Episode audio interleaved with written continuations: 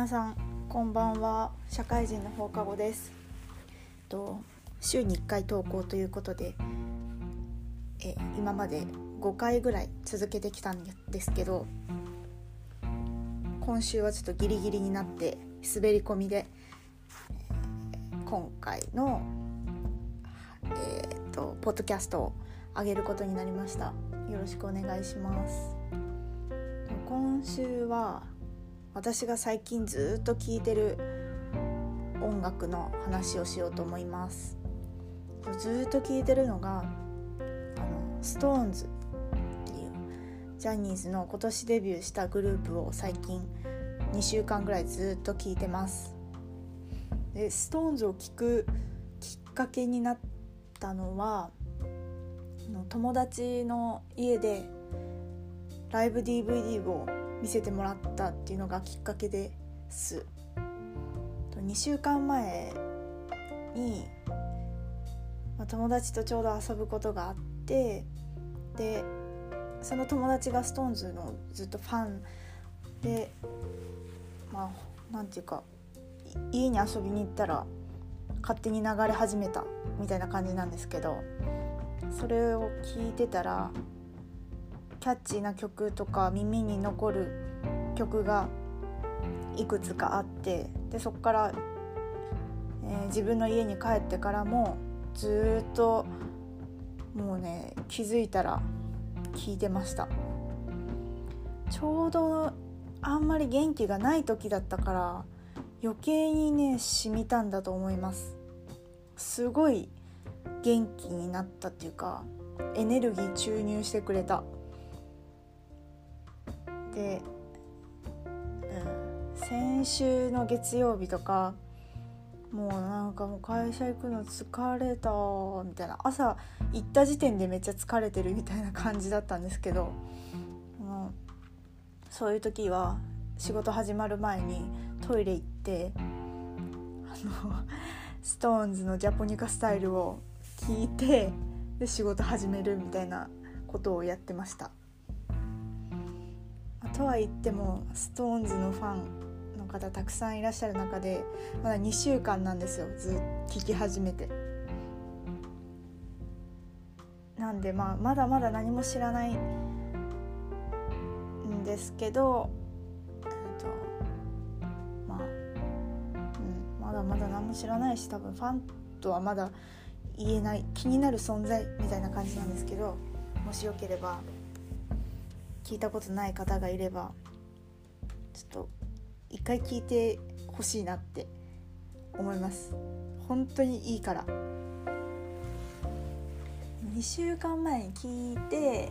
で家でも調べ始めてあの初めはジャポニカスタイルをずっと聞いてたんですよ。2日間。2日ぐらい、まあ、ずっと聞いてるんですけど2日間は初めの2日間はジャポニカスタイルだけ。ほぼ。ずっと聞いてました。あのジャニーズカウントダウンの映像をずっと見てました。YouTube ですね。基本的には YouTube を。で SixTONES の映像を見てます。YouTube であのジャニーズカウントダウンのを見てえっ、ー、とね京本さんのね初っ端が美しいなってことでめっちゃハマりましたね。あの前奏で京本さん舞うじゃないですか。コーチさんにリーダーに抱えられて舞う直前か直後になんかねあのそのダンスプラクティス動画とは違う手の動きをねカウントダウンでするんですよ。ダンタン。両手で四角描くみたいな感じの動きをされててでそこがねうわ美しいと思ってあのジャポニカスタイルのカウントダウンバージョンはめちゃめちゃおすすめです。それで初めの数日間はジャポニカスタイル付けになってでそこからナビゲーターとか聞くようになってナビゲーターもねめちゃめちゃいいですよね。あの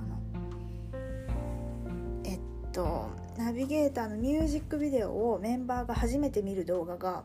YouTube に上がってるんですけどそこで田中樹さんが言ってたあのジェシーさんのリズムの取り方。頭の上で頭の後ろでリズム取るところが結構初め序盤の方であるんですけどそこがかっこいいと思って。やっぱり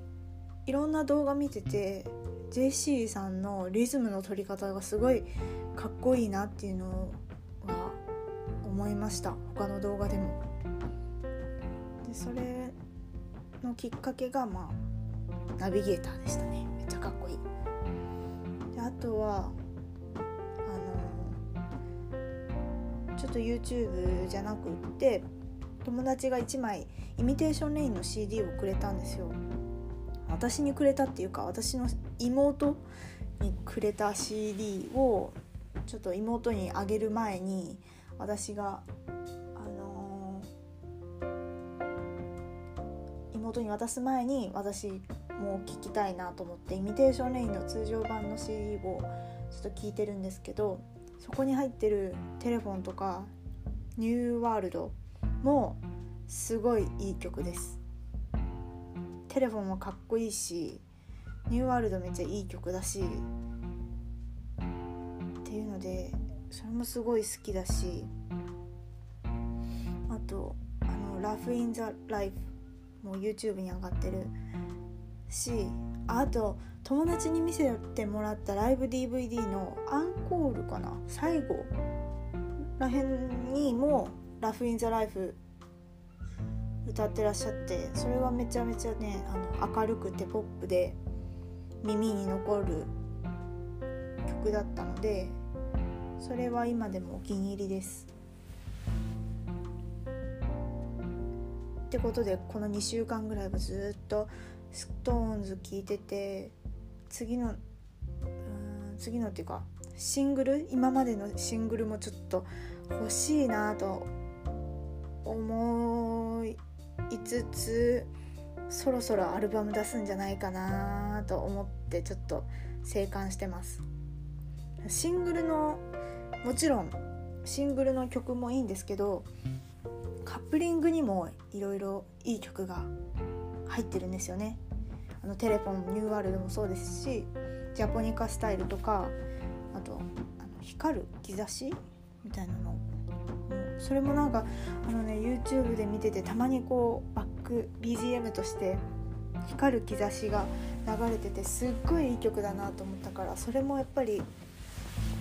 フルバージョン欲しい手元に欲しいなって思っててそれがシングルのカップリングになってるみたいなんでそういうのを見てるとシングル欲しいなってすごい思う。でも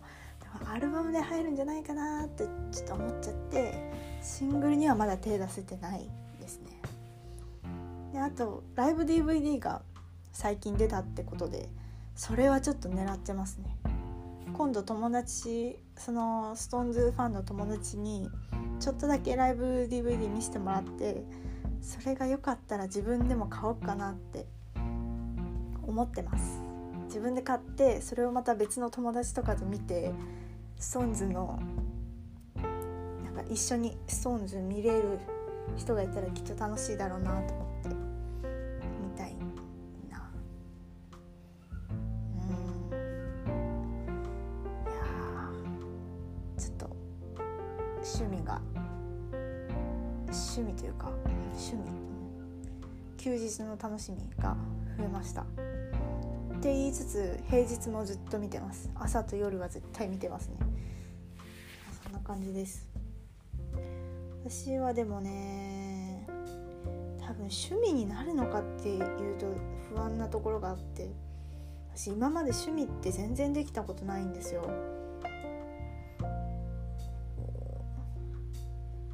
なんだろうな。うん。今まで趣味と呼べそうなもの。何人かのアーティストの方とか好きになってもなんか次にいいアーティストが出てきたらそっちの方いっぱい聞いたりするしあんまりねなんか一つの方をずっと応援するずっと一番みたいなのがあんまりないんですよ。だからって前好きだった人を嫌いになることもなくって今まで彩香さんとかうーんなんだろう。ヒゲダンとかなんだ他あるかな。うんまあいろいろ。TWICE とか友達と聞いてたし今でもちょっと聞くし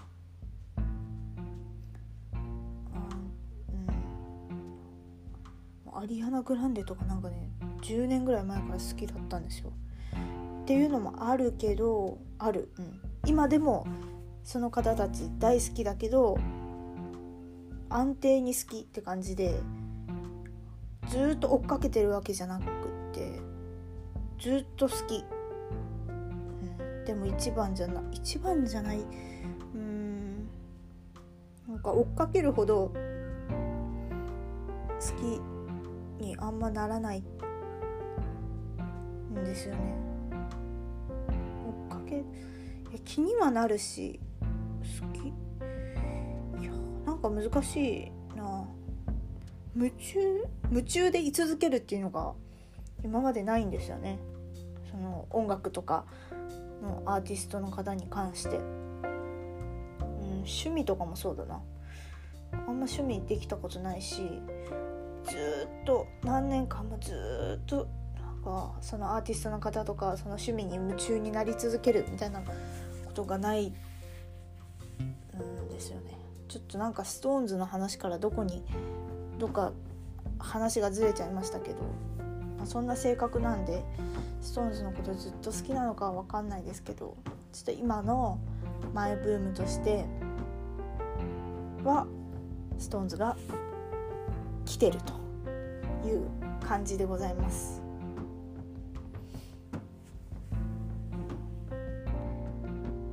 ちょっとなんか話あっちこっち行きますけど趣味一つずっと好きですみたいな人ってすごいなって思うしちょっと羨ましいなって思うことがあります私もそういうの見つかったら楽しいのかなってちょっとたまに想像したりしますね。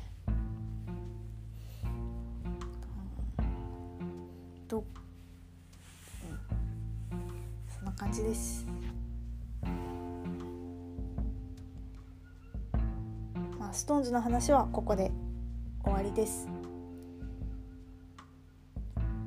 こういうじゃあ次のお話はもう雑談になるんですけどこれまでも雑談だし今からも雑談するんですけど最近ねこう自分のことで気づいたことがあって一つ私ポッドキャストを今まで56回多分投稿してると思うんですけどその56回の投稿のために何度か、えーと、撮り直したりしてるんですよ。なんでかっていうとなんかこれは語弊を生むような発言しちゃったなとかなんか思ってもないことを言っちゃったなみたいなことがたまにあってそうすると,、えーと、取り直すんですけどそういう語弊を生むような発言が起こるのってうんと準備していた話題が終わった時なんですよ。準備した話題を話してる時は割とこううまく話せてるまうまくとはまあまだまだ言えませんけど準備してた話題を話してる間はまだ聞いてられるんですけどそれが終わって準備してた話題が多分例えば 8, 分で終わったとしたら私もう少しあと数分話したいんですよ。であと数分何話すかってなった時のになった時の内容があまりよろしくないことが多くってそれで撮り直すってことがこれまで何度かあるのでうんそれをねこう自分で気づいてテレビ出てる人とか YouTube 撮ってる人とかとすごいなって改めて思いました。動画でね何かを発信するってやっぱり修正できないし修正無理やりしたら違和感が残るからそれをね動画で自分の気持ちを伝えることができるって本当にすごいなって改めて思いました。これは多分私生活でもそうなんだろうなっていうのもちょっと思いましたね、うん、そうたまにあるんですよねなんかあんまりよく知らない人と場をつなぐための会話とかでなんか自分が思ってもないこと言っちゃったみたいなことがたまにあるんですよ。でしかもその場をつなぐトークをする人ってあんまなんですよ。あんまりこう信仰の深くない人例えば初対面の方だったりとかなんですけどそういう人たちと場をつなぐための会話で語弊のある発言しちゃったら自分の印象悪いし自分のあのなんていうの性格を間違って受け取られてしまうからそれをねすごく直したいなってこう自分の思ってることだとか自分の意思意見を正しく伝えられるようにもっと練習が必要だなっていうのをこのポッドキャスト何回か撮り直してて思いましたでもう一つ話そうって思っためっちゃしょうもない話はまた話題変わりますけど今日ねめちゃめちゃ久しぶりに自炊しました。もう23週間ぶりだと思います、うん、もう23週間ずっと外食でテレワークやってる時もお昼と夜はご飯買いに外出るってぐらい自炊してなかったんですけど今日めっちゃ久しぶりに自炊しました。さすがに2週間全部外食だと飽きちゃってコンビニばっかじゃなくってお店のテイクアウトとか利用してたんですけどそれもちょっと飽きてきちゃったんで今日自炊して、スープとタコタコライス作りました、うん、やっぱ美味しかった。タコライスは、うんと、牛ひき肉とみじん切りにした人参とと調味料としてあのカレー粉と塩コショウと何？生姜？かな？そんぐらいかな？を入れてあとトマト缶。を入れて作りました。すっごい美味しくできました。ただ一つ反省点としてひき肉を炒めてから炒めた後は油ちょっと吸った方がいいなって思いました。最後の出来上がり品がねちょっと油が浮いちゃっててうん。ちょっとなんだろう見た目的にカロリーが気になる見た目になってしまったので次回からはひき肉炒めてトマト缶入れる前に油を吸い取った方がいいです。いやーなんかね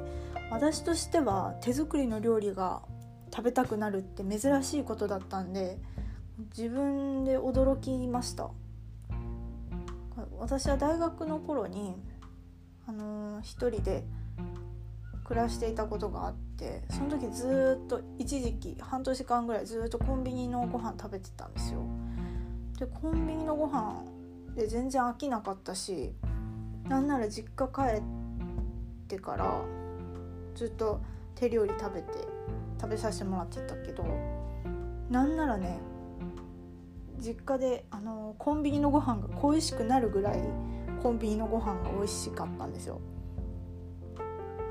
もうあれですよ。手作りの料理よりコンビニのご飯が恋しくなるなってたんですよ。それがねもう今となっては自分の手料理が食べたくなるっていう自分の手料理っていうかまあ人の手料理が食べたくなるっていうなんかね自分でびっくりしました。手料理だもんな。なんか近所でテイクアウトするものってやっぱ料理人の方が手で作ってくれてるわけじゃないですか。あのチェーン店とかのテイクアウトじゃないこともあったから個人店とかだと個人経営のお店でテイクアウトをしてたからコンビニじゃない時はねコンビニじゃなくてお店でテイクアウトする時は個人経営のお店のテイクアウトしてたから手作りっちゃ手作りなんですよ。でも自分のご飯が食べたくなった。私料理うまいのかな、うん、全然うまくないんですよ。謎にね自分で炊いたご飯が食べたくなった。なんか人間味あふれてきたのかな。全然理由は分かんないけど。てなわけで23週間ぶりに自炊してめっちゃ美味しいご飯ができました。あタコライスあれだわ。キムチ鍋の素入れたわ。辛みを足したかったんですけど辛みを足せる調味料がなかったからキムチ鍋の素入れました。美味しかったよ結構。そんなもんです。今日のまとめとしてはメインのお話は SixTONES ハマりました。ハマハマり始めました。気になる存在を見つけました。是非皆さんも聞いてみてください。あの音楽はめちゃめちゃかっこいいし大好きだしでね YouTube でやってる他のバラエティ的なコンテンツもめっちゃ面白いから是非見てください。私はね音楽から入りました。音楽のかっこよさが今でも一番好きです。あのバラエティ、うん、うん、音楽が一番好き。あのパフォーマンスかな？音楽踊りみたいな。そのパフォーマンスが一番好きだしでさらにあのバラエティのコンテンツ見たらそれも面白いしっていう感じで私はハマり始めました。っていうのが今日のメイン。であとはうんと多分ね初回にも言ったんですけどこの自分の意見を正しく伝えられるのって難しいなって実感したお話とあとは自炊して美味しいタコライスとスープを作りましたっていう話でした。今日はなんあすごい長くなっちゃった。りがとうございます。長くなっちゃいましたが今回はこれで終わりです。バイバーイ。